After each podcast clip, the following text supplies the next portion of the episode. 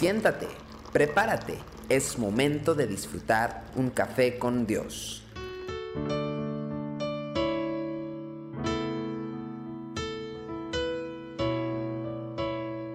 Bienvenidos una vez más a Café con Dios. Hoy estamos transmitiendo desde la cabina de MTM Radio aquí en Centro Cristiano Yautepec y le quiero compartir Romanos capítulo 6 versículo 16 donde dice, no sabéis que si os sometéis a alguien como esclavos para obedecerle, sois esclavos de aquel a quien obedecéis, sea del pecado para muerte o sea de la obediencia para justicia. Esta afirmación que frecuentemente escuchamos dentro de la iglesia es que Cristo nos ha hecho libres. ¿Cuántos han escuchado eso?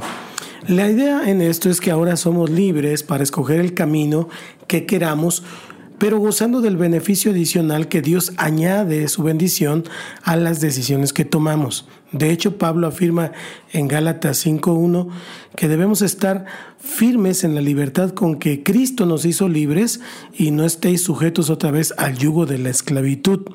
Eso es lo que nos dice el apóstol Pablo, pero la libertad de la que hablan las escrituras no es una libertad que nos ha sido entregada. Para entender mejor este concepto es bueno que reflexionemos sobre el versículo de hoy. Con el deseo de aclarar una profunda verdad espiritual, Pablo echa mano de una realidad que era bien conocida en el mundo en el que vivía, o sea, el mundo de la esclavitud.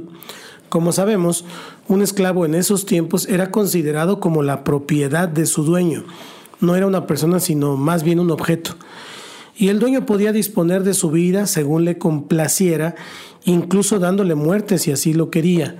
Si aplicáramos a esta analogía entonces el concepto popular de la libertad en Cristo, la salvación podría compararse a un esclavo que recupera su libertad y tiene ahora la posibilidad de construir su propia vida como el resto de las personas. El pasaje de hoy contradice esta noción, porque más bien señala que hemos pasado de un estado de esclavitud a otro.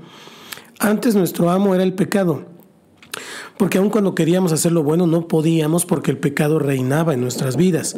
Ahora, según este pasaje, tenemos un nuevo amo, la obediencia.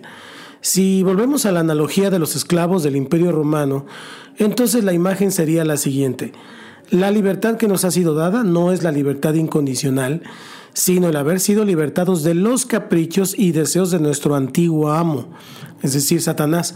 Ahora un nuevo amo, Cristo Jesús, nos ha comprado y le debemos a Él el mismo servicio que le debíamos a nuestro anterior amo. Es decir, hemos pasado de un estado de esclavitud a otro. No es nuestra condición la que ha cambiado, sino el amo a quien servimos. Y es interesante notar entonces que Pablo podría haber declarado que ahora somos esclavos de Cristo, cosa que es verdad.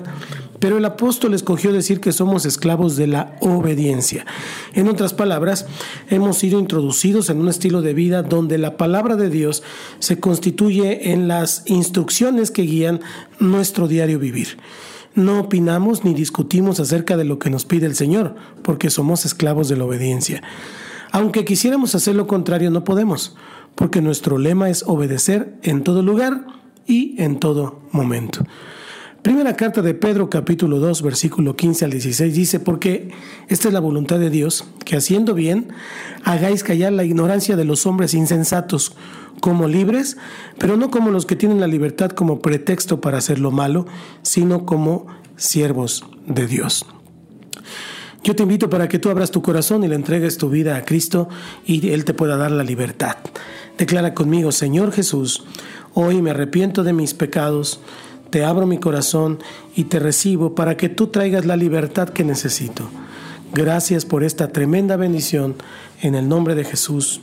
Amén. Que Dios te bendiga. Esto es Café con Dios.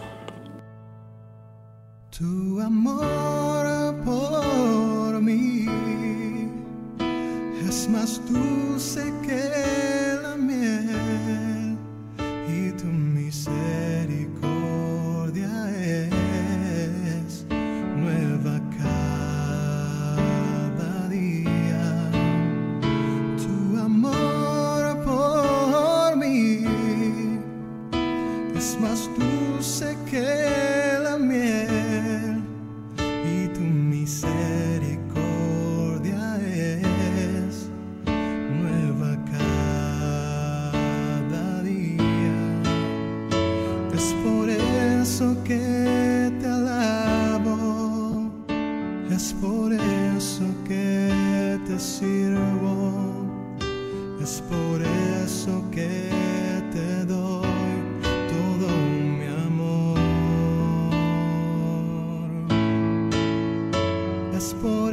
eso que te alabo, es por eso que te sirvo, es por eso que